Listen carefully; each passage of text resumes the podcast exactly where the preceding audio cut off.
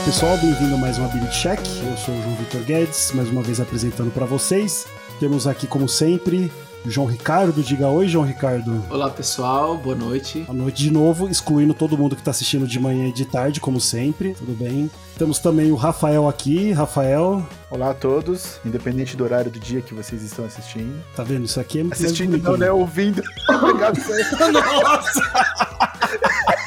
Um exclui a galera que tá vendo de manhã e à tarde, outro exclui quem tá escutando. É, tá bonito o negócio aqui, né? As pessoas precisam se exercitar para conseguir escutar, né? Então, bonito, Nossa, profundo, cara. João. E temos uma super convidada hoje, Tatiana Pontrelli Meca, vulgo Tati.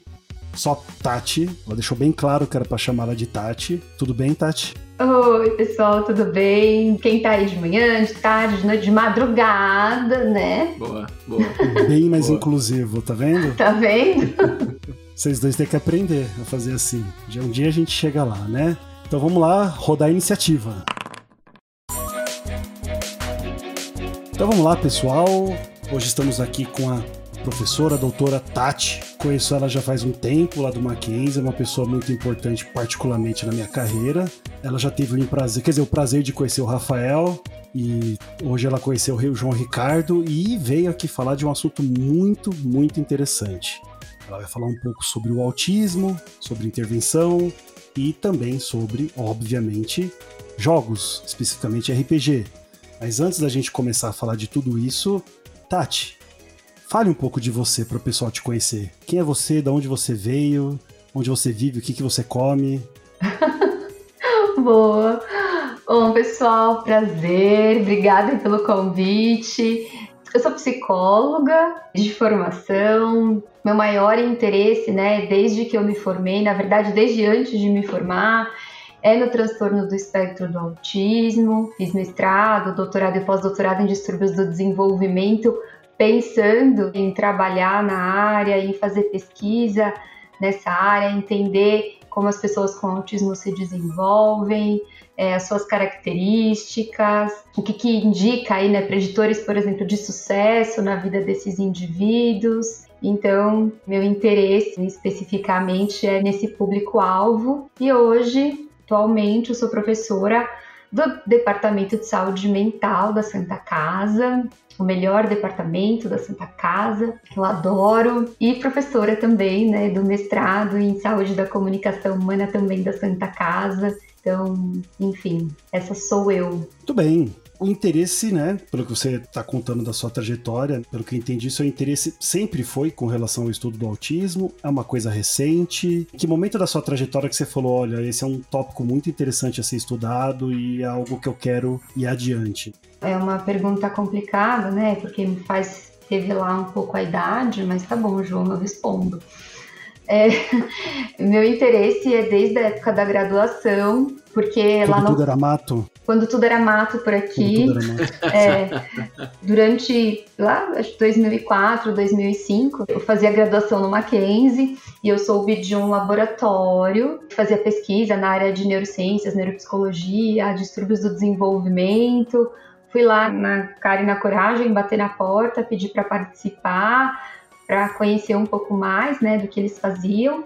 E nesse laboratório tinha um grupo de pesquisa ainda não se chamava TEAMAC, se chamava Laboratório Interdisciplinar de Distúrbios do Desenvolvimento, alguma coisa desse tipo. E aí eu comecei a participar desse grupo, ainda como aluna de graduação, mas sempre interessada nos aspectos de cognição. E aí quando a gente fala aí, né, cognição, a gente usa muito essa palavra na psicologia, mas acho que para quem não é psicólogo, é, é importante a gente falar, né, cognição vem de ato, de processo de aquisição de conhecimento. Geralmente a gente fala muito habilidades cognitivas, nossa memória, nossa atenção, nosso raciocínio, são habilidades cognitivas, então são habilidades que são importantes para que a gente possa adquirir conhecimento sobre o mundo e lidar com o mundo né, de forma efetiva, então que nos faz conhecer coisas. De uma maneira geral, é isso que a gente pode chamar de cognição. Então, meu interesse sempre foi pensar nos aspectos do desenvolvimento cognitivo, especificamente do autismo. Legal. Você comentou Thea Mac, é, eu acho que eu sou fora da roda e eu não sei o que, que é isso. Ah, não, não vem com essa não, porque eu sempre falo do Teamac. Você fala muito, mas eu não sei o que é o Teamac em essência, né? Olha o cara se fazendo desentendido, Rafael, você viu, né? É que eu acho que até hoje ele ainda não internalizou o significado do, da sigla Teamac. É, porque em inglês é ti, né? Ele é mais chique. Então, né? eu conheço o temaki, que é aquele negócio japonês que a gente come no Brasil, né? Nossa, João, não, não. Você foi longe, João. Você foi muito longe, cara. Não, mas você pode dar explicar pro pessoal que tá escutando que Sim, não conhece. que verdade, que é né? É verdade. A gente fica entre amigos, né? E aí, ó, me falta cognição social, né? Pra Olha a crítica, olha a pensar. crítica. A falta de cognição social é meu papel nesse podcast, então... É autoanálise. Ah, então tamo junto. Porque quando eu comecei a participar lá do laboratório de autismo, as pessoas diziam que me faltava um pouco de cognição social. Mas agora a gente vai chamar só de Temac, né? Ficou. Já vou avisar o Salomão, vou avisar o pessoal do Mackenzie que vai ser laboratório Temac. Eu nunca nem pisei aí, já eu ser odiado já no laboratório, mas tudo bem. Depois eu conto pra Tati do dia que o Salomão quis testar um estímulo pra Té e me chamou pra ser o controle, porque só eu que respondia sem cognição também. Mas vamos lá, o que que é o TEAMAC? Bom, então, gente, é a MAC, né? É a clínica e o grupo de pesquisa em transtorno do espectro do autismo da Universidade Presbiteriana Mackenzie, no qual eu fiz parte, né, durante a graduação, mestrado, doutorado, e onde conheci o João. E depois que eu já tinha saído, né, do, do TEAMAC, já tinha defendido o doutorado, já tinha feito pós-doutorado, enfim, já não estava mais na clínica, um belo dia o João me chama para conversar, para falar de cognição social, então de habilidades cognitivas que fazem com que a gente possa processar informações sociais de maneira adequada, então captar essas Sim. informações, trabalhar com essas informações, entender o significado né, das informações sociais e poder responder às interações sociais aí de forma mais efetiva. Então ele me chamou para um bate-papo e foi aí que eu conheci, quando ele Legal. estava no grupo. Legal. Você comentou que o teu interesse sempre foi esse aspecto cognitivo em... Eu não quero cometer outra gafe aqui, né? Como que a gente se refere, então? É o transtorno o TEA, TEA, TEA, né? Isso. isso. Então, fala um pouquinho disso. O que, que é o TEA? Como que ele se define? Quais as principais características desse transtorno? A sigla, né, ela se refere a transtorno do espectro do autismo. Tá. Como o próprio nome diz, né, a gente fala a palavra espectro justamente para refletir aí a variabilidade de sintomas clínicos, né? Então a gente costuma dizer que uma pessoa com autismo é uma pessoa com autismo, porque existe uma grande variabilidade em termos de, de quadro clínico, mas de uma maneira geral, o que, que essas pessoas que têm o diagnóstico de autismo têm em comum, né? Quais são as características principais, assim, cardinais do transtorno? Primeiro, uma dificuldade, um prejuízo importante na comunicação e na interação social. É, Então, dificuldades de responsividade socioemocional, ou seja, de conseguir emitir respostas sociais e emocionais adequadas de acordo com o contexto, é, saber entender comunicação não verbal, então as expressões faciais, os gestos, a postura corporal, o tom de voz, saber fazer, manter amizades, se adequar em diferentes contextos e ter a presença de interesses restritos em termos de atividades, por exemplo, ou comportamentos repetitivos, pode ser tanto motores quanto vocais, quanto ações, né, repetidas com objetos, um apego à mesmice, à rotina, uma dificuldade muito grande com mudança,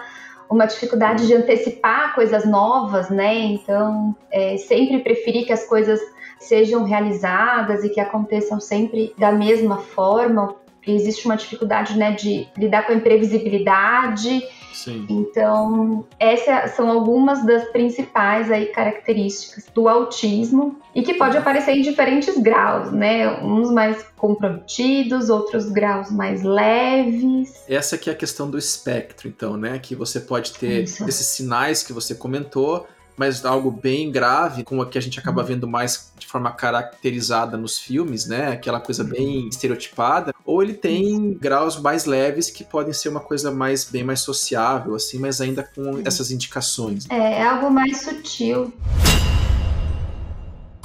E aí, Tati, como é que é a incidência disso na população, né? Porque foi crescendo cada vez mais a mídia, foi ganhando mais Isso. espaço o TEA na mídia. Uhum. Então, ele é muito frequente, ele é pouco frequente, ele. É, porque, como o João falou, às vezes os casos que aparecem nas mídias, eles costumam retratar casos mais graves. Na maioria das vezes, isso tem mudado nos últimos anos, mas uhum. por que que isso tem crescido mais, chamado mais a atenção? É, se discute muito, né? A gente está vivendo uma epidemia de autismo. Sim. Até, dá até medo falar de epidemia, né, nesses tempos, mas...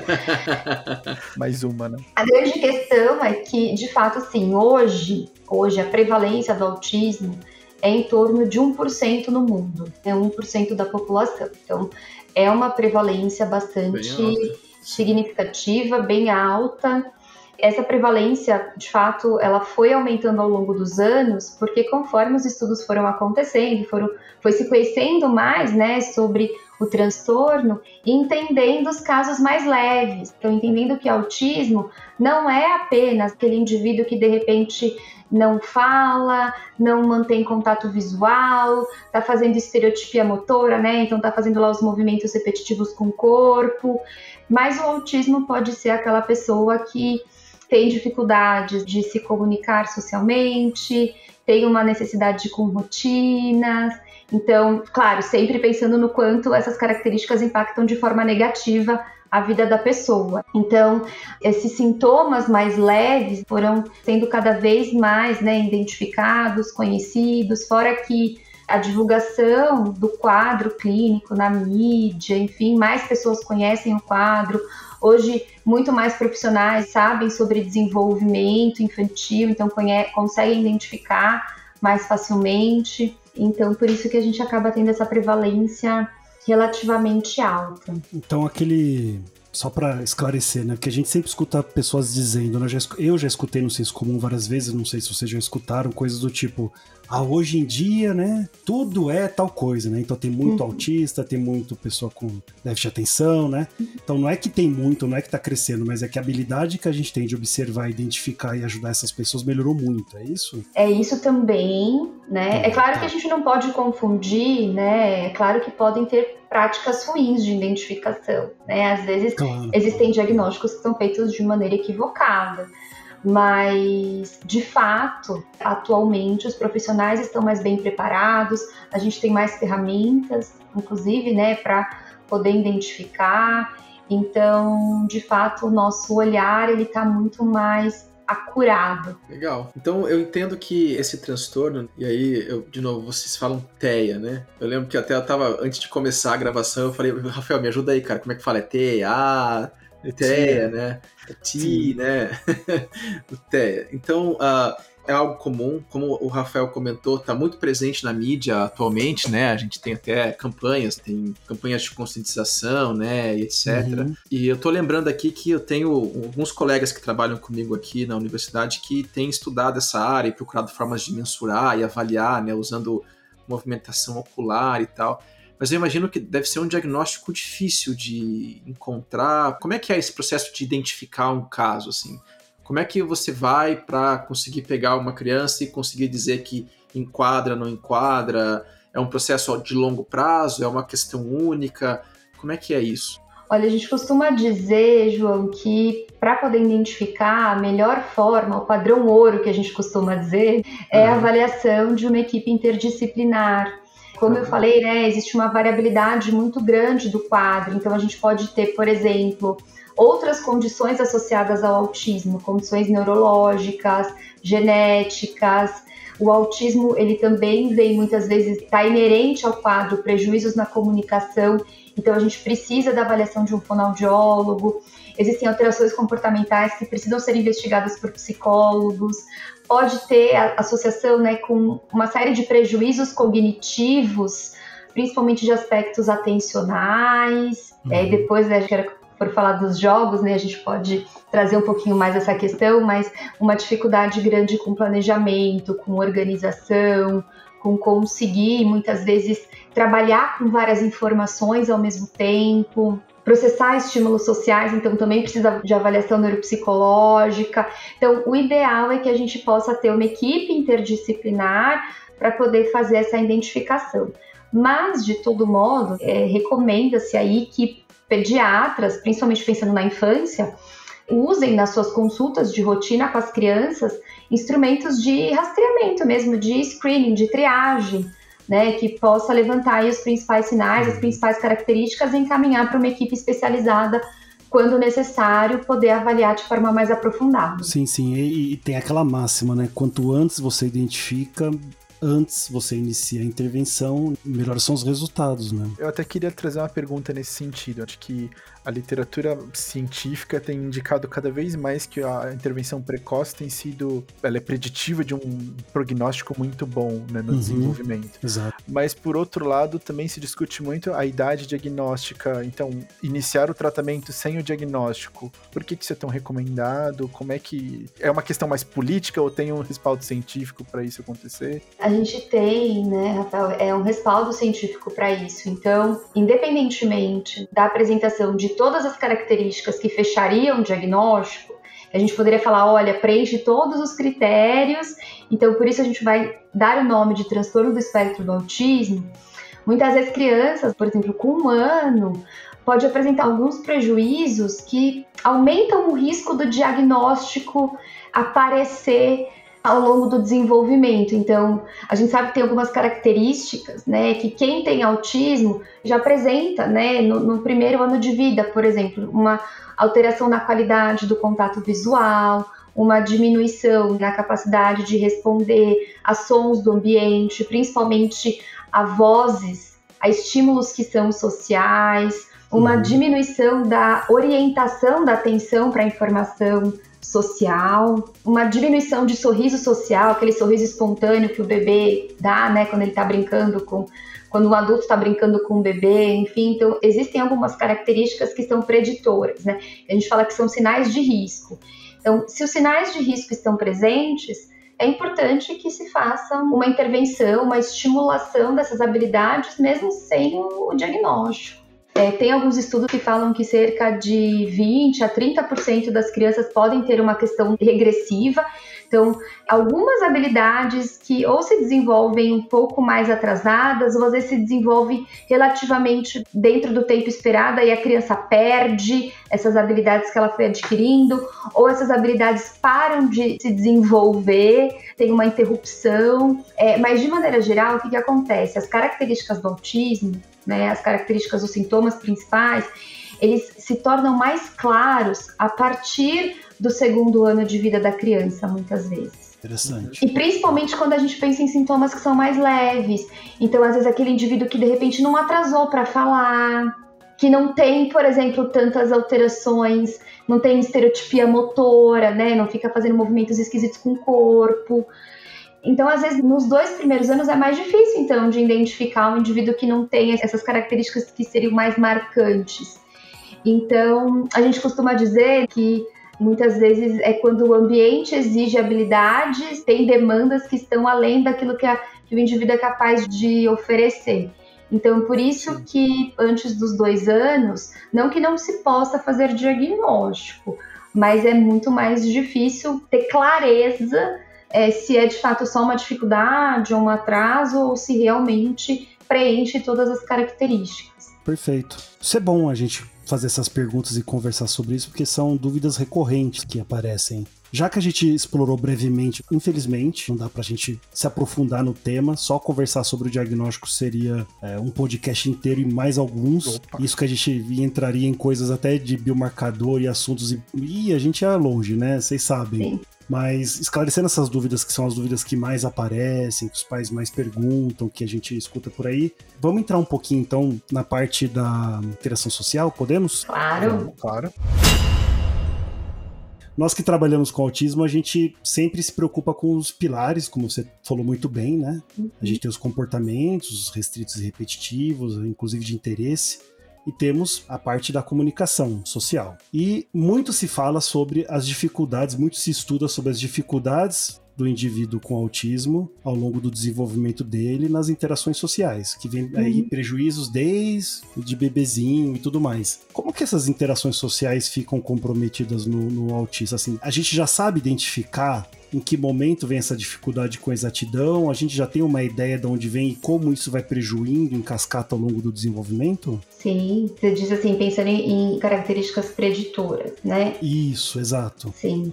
Acho que uma das questões assim mais importantes, né, que a gente estuda no autismo, é uma dificuldade grande desses indivíduos em conseguir observar a ação de outras pessoas, uhum. entender muitas é, a ação, o comportamento, a fala, enfim. Então observar o outro, entender a intenção muitas vezes do outro e conseguir ajustar o próprio comportamento em função dessa intenção. Então, conseguir interpretar a intenção do outro. A gente costuma usar um termo que se chama estados mentais, que é, por exemplo, emoções, a intenção, os pensamentos, aquilo que o outro deseja, aquilo que o outro conhece. Uhum. Então, uma dificuldade muito importante no autismo que explica parte, né, não tudo, mas parte dos prejuízos sociais é essa dificuldade de entender estados mentais do outro, que a gente vai chamar aí de teoria da mente. E aí essa dificuldade, não só né, de atribuir estados mentais, mas, por exemplo, de conseguir reconhecer até sinais sociais bem sutis então, por exemplo, microexpressões faciais, eu posso demonstrar que eu estou feliz fazendo um sorriso muito exagerado, descarado, eu posso fazer um sorriso mais sutil. Geralmente, uhum. essas microexpressões que são mais sutis, que é o que acontece muitas vezes na interação. Eu consigo perceber, sei lá, se o que eu estou falando está interessante ou não, pela forma como eu observo o rosto de vocês, aqui vendo vocês agora, né? O pessoal tá só ouvindo a gente, mas eu tô vendo vocês. Então, a gente vai ajustando o nosso comportamento em função desses sinais sociais que a gente recebe do outro. E a grande dificuldade das pessoas com autismo é conseguir fazer uma boa leitura desses sinais sociais e inferir aquilo que o outro está pensando, sentindo, enfim. E isso acaba acarretando uma série de dificuldades, né? De fazer e manter amizades, muitas uhum. vezes dificuldade até de identificar os próprios estados mentais, as próprias emoções e regular o próprio comportamento, né? Ter um autocontrole diante de situações sociais, uhum. de ter uma previsibilidade, né? O que, que pode falar, o que, que não pode em determinados contextos, ter uma boa percepção social. Uhum. Então, essas dificuldades muitas vezes são decorrentes né, dessas características cognitivas de falha na percepção de informações sociais e emocionais tanto do outro quanto de si. E vem de bebê? Vem de desde o começo do desenvolvimento? Vem, vem desde o começo do desenvolvimento, né? A gente sabe aí de estudos, por exemplo, que crianças de risco para autismo, né, crianças que mais tardiamente tiveram diagnóstico de autismo, uhum. desde os primeiros meses de vida têm uma dificuldade de perceber, por exemplo, movimento do outro, pessoas com desenvolvimento típico já nascem com uma predisposição, por exemplo, já preferem estímulos que são sociais do que objetos, preferem olhar para estímulos que representam rostos humanos. No autismo já não tem essa atenção, essa motivação, essa orientação para a informação social. Uma coisa que eu queria só perguntar, eu sei que tem um estereótipo muito ruim pro autista, e é de uhum. que ela é aquela pessoa fria que não sente. E eu acho muito curioso quando a gente conversa sobre interação social e essa dificuldade de reconhecimento. Porque, pelo que eu entendo, eles percebem, eles têm a percepção emocional. Eles só têm uma dificuldade, talvez, na expressão disso. E de interpretar, muitas vezes, de entender o significado uhum. disso. Né? Então, essa coisa realmente, né? Esse estereótipo de frieza, até de necessidade de isolamento, isso não é verdade. É, muitas vezes essas pessoas querem sim ter amigos, fazer amizade, se comunicar, né, convívio social. É mais uma dificuldade de interpretar mesmo, de entender esses sinais sociais e como as interações acontecem, tanto que a gente tem, né, uma adulta com autismo, a Temple Grandin, né, uma uhum, autista sim. bastante famosa, e ela fala, né, no momento que ela numa roda de amigos, né, ela se sentia um antropólogo em Marte. Inclusive esse, essa frase dela virou o título do livro do neurologista para quem ela falou essa frase. Sim. Então, é isso, essa, essa dificuldade de entender as nuances mesmo. Que é uma coisa que eu acho muito curiosa, até pensando no episódio anterior que a gente conversou com a professora Camila Campanha, que é justamente, por mais que eles tenham uma dificuldade talvez de interpretar a necessidade social, eles ainda sentem ela. Então, os efeitos isso. deletérios da Sim. falta de grupo social ainda acontecem com esses pacientes, por mais que eles não demonstrem. Existe a necessidade de né? Exato, sim. Como será que fica isso? Eu não sei se você estuda isso, Tati, mas como é que fica a questão do mundo virtual nisso, então? Porque eu imagino que através da mensagem de texto, através do avatar, deve ser infinitamente mais fácil para eles, né? Infinitamente mais fácil. A gente tem relato, inclusive, de algumas pessoas com autismo durante a pandemia que foi muito melhor. Sim. A questão do isolamento, Sim. assim, não, não de não estar em contato com outras pessoas, mas de hum. não viver situações complexas de interação ali, né, face a face,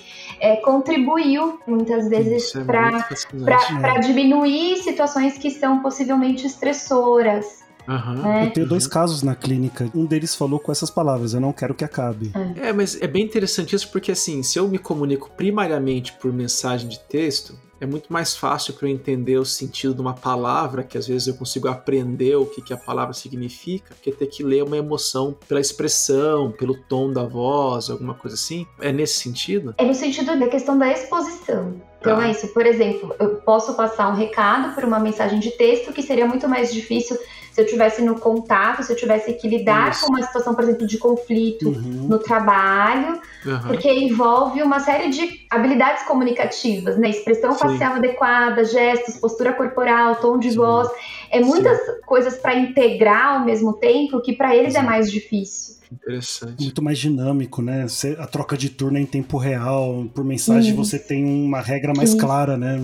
Exato, eu ia falar isso. Eu acho que tem um facilitador para você pegar um estado mental que, por exemplo, quando você está digitando com alguém por mensagem de texto, dependendo da forma como a pessoa se expressa, se ela usa ou não muito emoji, se ela usa acentuação, você tem dicas mais claras de como a pessoa tá se sentindo uhum. que só pelo tom de voz. A gente coloca na mensagem hahaha, eu sei que é piada. Não, exato. A minha questão, o que eu ia levantar é exatamente isso, que o quão mais fácil é para essas pessoas, para os TEAs, identificarem estados mentais via mensagens de texto do que conversando uhum. cara a cara. Se eles teriam essa facilidade, é. se eu poderia postular isso ou não. Teria uma dificuldade igual?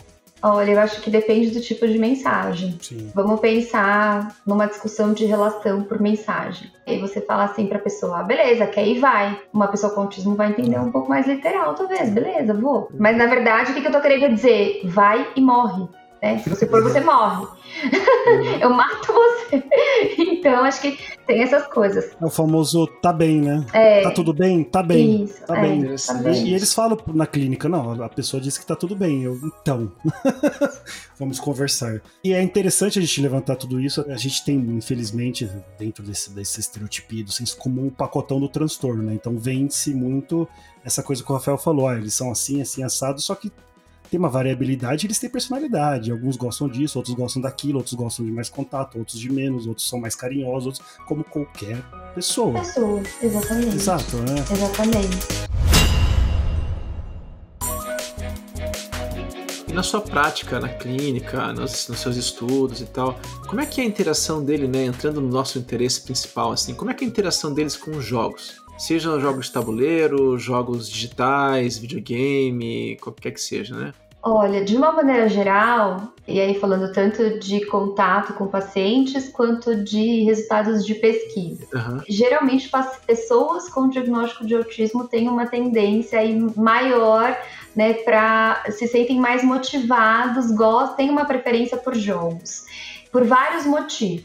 Primeiro, por uma questão de um hobby que não precisa de interações sociais muito complexas, dependendo do jogo, né? Acho que a hora que se a gente fala de RPG, a coisa muda um pouco de Menos figura. RPG. Menos RPG. É, é, difícil lidar com esses dois aqui jogando RPG, então. A não ser o RPG online, né? Que dependendo Isso. como é mais concreto, é mais dirigido. Sim Sim, muitos deles sim. acabam.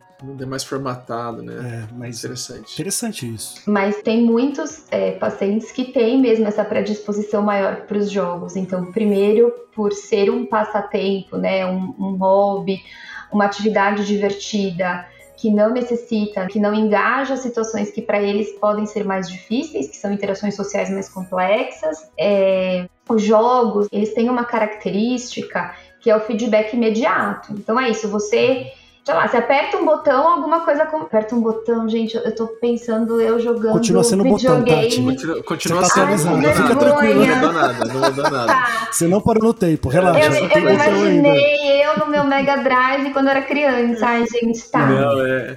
Olha, é, evoluiu um monte, mas você continua tendo que apertar o botão e tem que apertar ah. dois juntos pra fazer um negócio diferente. É a mesma coisa. O que é maravilhoso. Adoro o botão, não é. quero largar o botão nunca. Ah, ah eu com medo de cometer uma gafe aqui com vocês. Não, não, então, assim, o é, que, que acontece nos jogos, principalmente no, nos, nos, videogames? É isso, você aperta um botão, rapidamente algo acontece. Então, o feedback para o comportamento do indivíduo é imediato. E tem regras que são muito claras, então é algo que dá para ser repetitivo, que a pessoa vai aprimorando.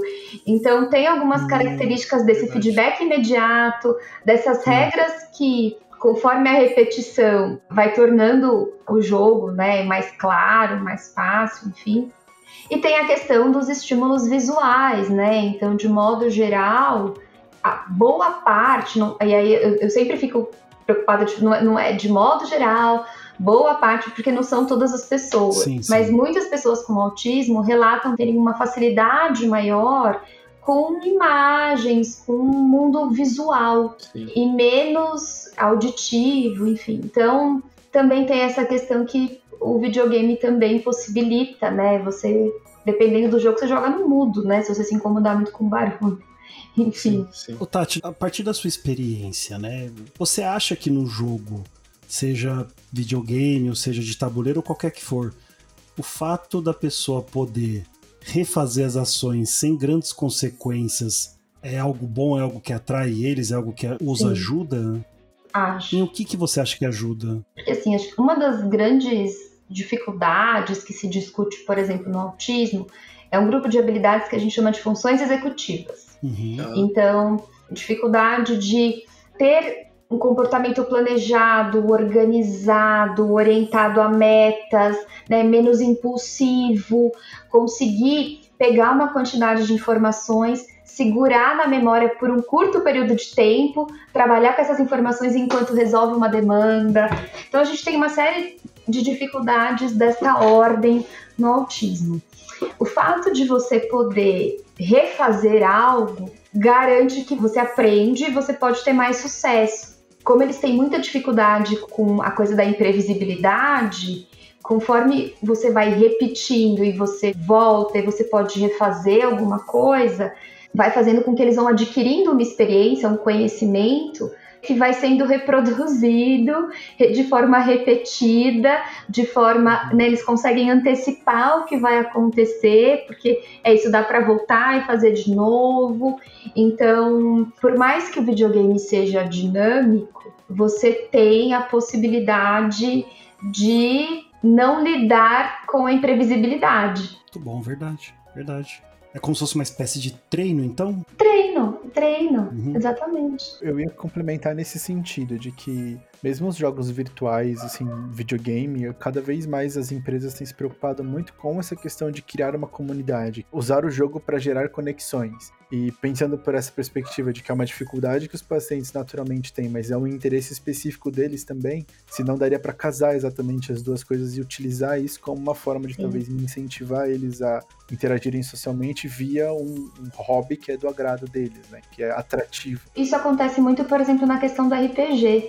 Então é isso, através do jogo, eles se sentem mais motivados por ser um jogo, mas aí você consegue trabalhar uma série de habilidades sociais, né? Num jogo, por exemplo, de. Agora saindo do videogame e indo pro RPG. Nem sei se já podia fazer essa ponte, mas já tô, tô indo. O que você quiser, fica à vontade. Não, Tati, não, não, pode parar, que é absurdo fazer essa ponte.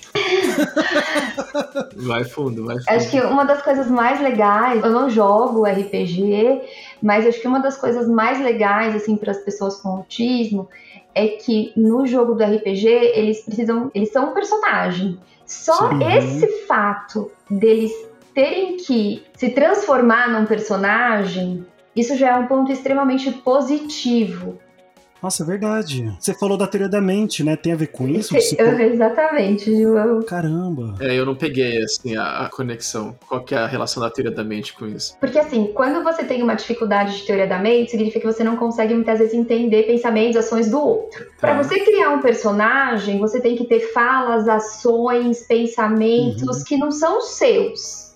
É do personagem. Certo. Tanto que, por exemplo, as crianças com autismo, criança pequena, tem muita dificuldade de brincar de faz de conta. Por isso as brincadeiras uhum. repetitivas. E aí o RPG, pensando aí em crianças já mais velhas, a partir dos 6, 7 anos, crianças com autismo que obviamente tenham algumas habilidades básicas e até adultos depois, né? Então, em questão de linguagem, de raciocínio, enfim, eles precisam entrar num personagem. E aí esse personagem, ele tem regras, tem a condução lá, que tem o narrador, né? E aí a pessoa tem que seguir as regras do narrador. Sim, sim. Eu não tô indo nada, tá, gente? Se eu falar alguma besteira, vocês me. me... Não, não, tá perfeito, perfeito. Você tá indo super bem, mas a verdade essa é uma situação que a gente tem que resolver, né? Você vem jogar com a gente para você poder Isso. entender melhor, né? Vou, me convidem. Só não jogue de monge, tá, Tati? Guarda essa lembrança. Tá bom. Se for escolher alguma coisa. Tá. É uma piada interna, fica tranquila. Pode jogar de monte. É uma piada. Depois, depois a gente te explica. Não, mas é muito legal essa questão toda, né? Do quanto o personagem, né? E só isso, isso por si só já é um puta exercício. Né? Pensar também nas motivações do personagem, né? No background. Caramba. Os personagens, eles têm níveis diferentes também de complexidade, né?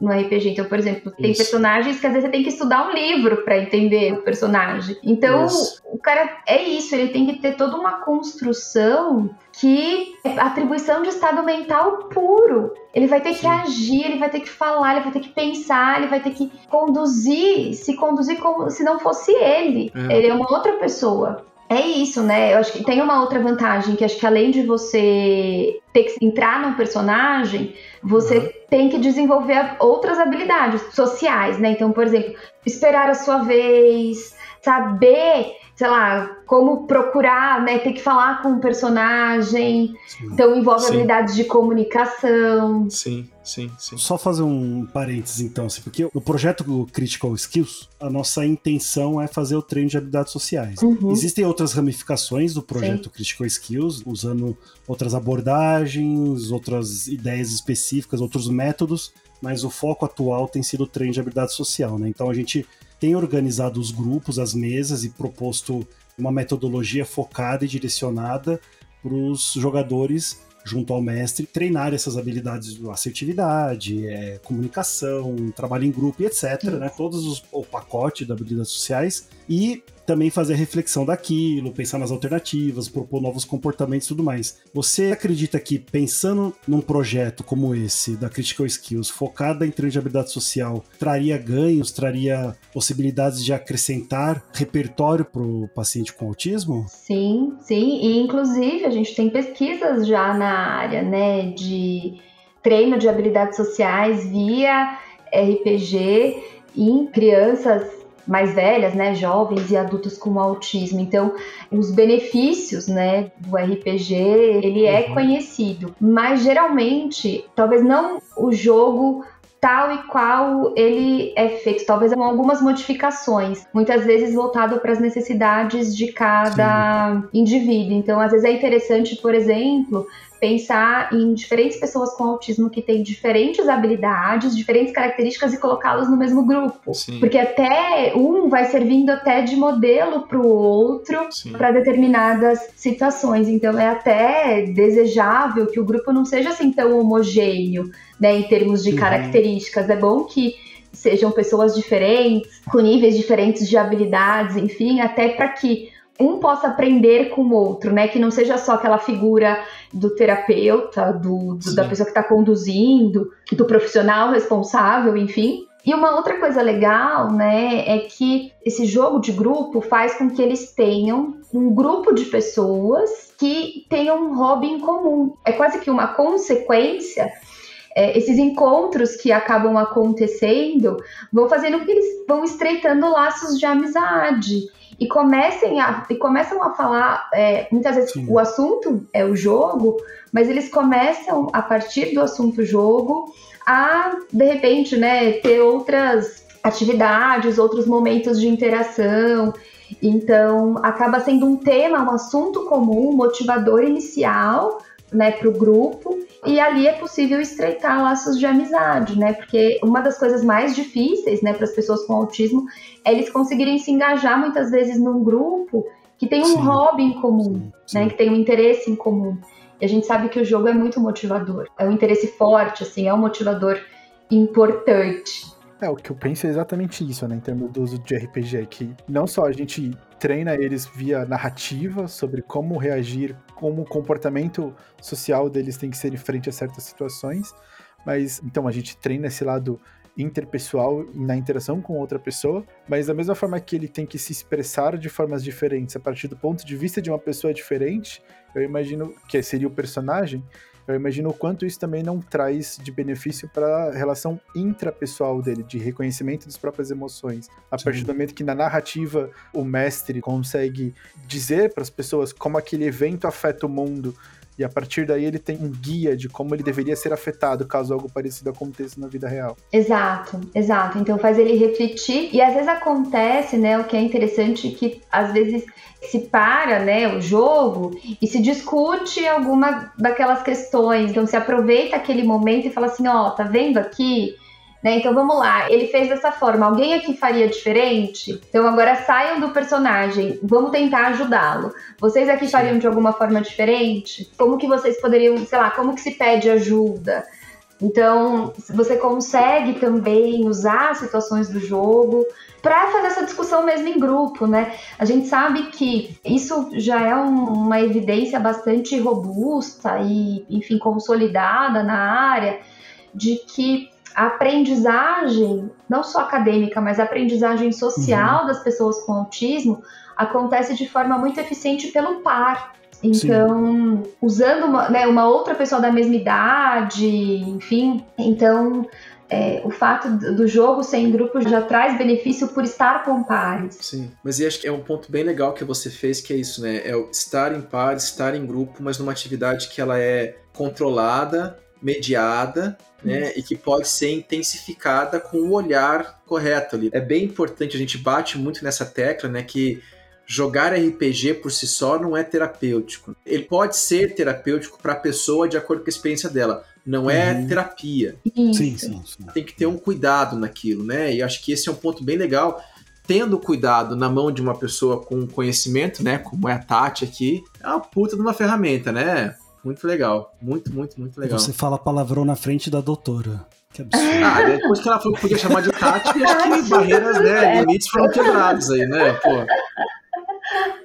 Mas esse ponto que o João Ricardo levantou, ele é muito importante até pela preocupação que a gente tem com metodologia, principalmente, né? De uhum. como esquematizar essa sessão de RPG uhum. para potencializar a capacidade terapêutica dela, a ponto de não ser mais só um jogo de RPG que calhou de ser terapêutico, mas ser sim uma atividade desenhada para ser terapêutica. É, por isso a importância, né, da questão da mediação, como o João colocou. Então não é o jogo pelo jogo, mas é o uso do jogo. O jogo acaba sendo, na verdade, não um fim, mas um meio.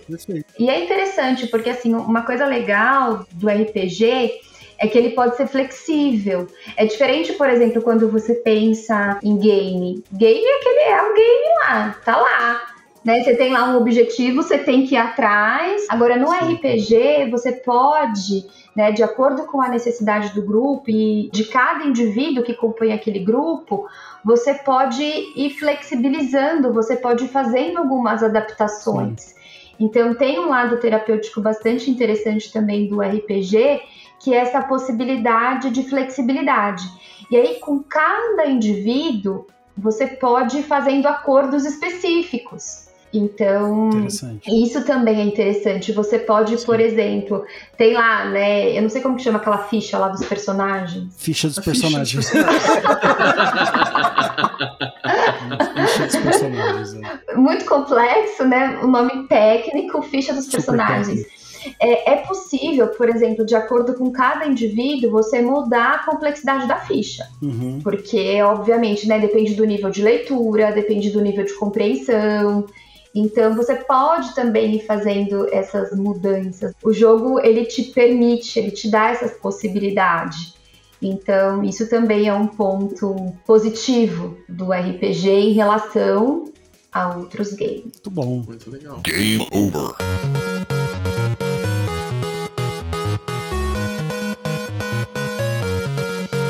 Muito bem, muito bem, pessoal. Olha, tem muita coisa pra gente conversar. Assim, é bem provável, aliás, já é uma intimação de que a Tati vai retornar, porque tem muito assunto.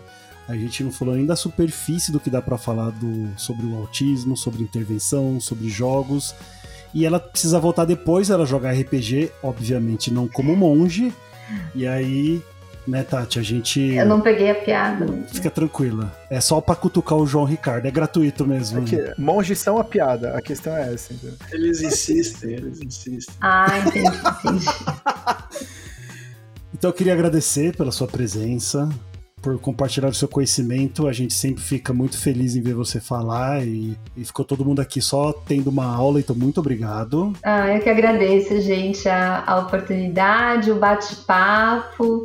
É, e também me convidem para jogar RPG para que eu possa voltar depois e falar e falar com, com mais propriedade né, do jogo. Com certeza. Já com está convidada. Te passo o endereço da casa do Vitor Otani, a gente vai tudo lá, ele já prometeu que vai comprar quitutes e a gente, vai jogar. churrasco pra gente, churrasco do Vitor. É, vamos para aquela mensagem, a mensagem da semana, a mensagem aleatória. Rafael, você tem alguma coisa para nos dizer? Eu tenho. A minha mensagem é a mesma mensagem de todas as outras vezes de joguem RPG. É muito bom. Ajuda para praticamente tudo que todos os problemas que vocês tiverem na vida se resolvem com RPG. Então, aproveita. Muito bom. João Ricardo, mande sua mensagem. Eu tenho uma mensagem muito boa. É, eu gosto de dar mensagem sempre de cenas que a gente experimentou essa semana no RPG, né? E tem uma, uma lição muito bacana que acho que o Rafael aprendeu numa mesa lá que não importa o que o mestre jogar em cima dele, ele sempre consegue dar a volta por cima, né? E acho que isso foi legal. Sim, né?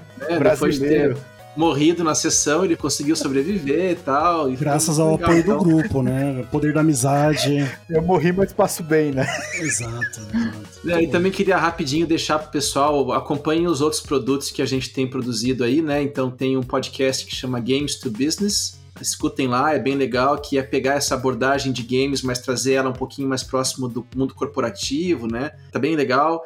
E também a gente está fazendo uma mesa ao vivo online às quartas-feiras à noite, às 9 horas da noite, na Twitch. Então sigam lá Critical Skills na Twitch e venham ver a gente jogar RPG ao vivo lá.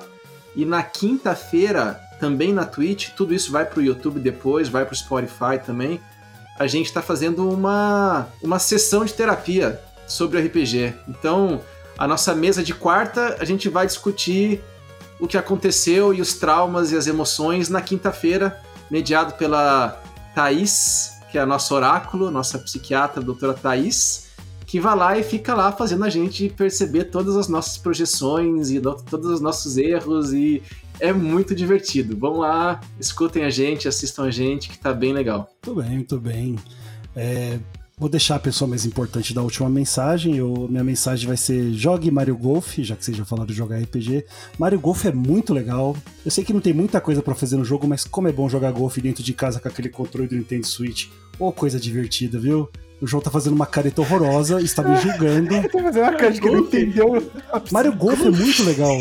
Você nunca jogou Mario Golf? Eu, eu tô esperando o dia que a Nintendo vai fazer Mario Botcha, tá ligado? Aí eu, aí eu jogo, mas, cara. Não, gente, Mario Golf sempre existiu desde, desde eras Mario, atrás. Mario, Mario Curling.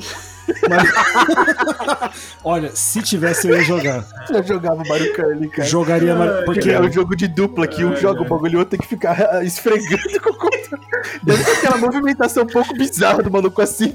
Não, Mario, ma, todos os Marios alguma coisa são muito bons, porque eles pegam aquilo lá que já funciona, tipo golfe, e acrescentam poderes especiais do Mario. Tem coisa mais divertida que isso? Aí, ó. Tá vendo? Bastante coisa, mas tudo bem. tá bom. Tati, você tem alguma mensagem pra gente encerrar? Eu tenho. Bom, a minha mensagem é acreditem nos jogos também como uma possibilidade aí de processo terapêutico e de desenvolvimento e não só nesses palhaços aí. Nossa! muito bom, muito bom, muito bom. Então é isso aí, pessoal. Saiam da iniciativa.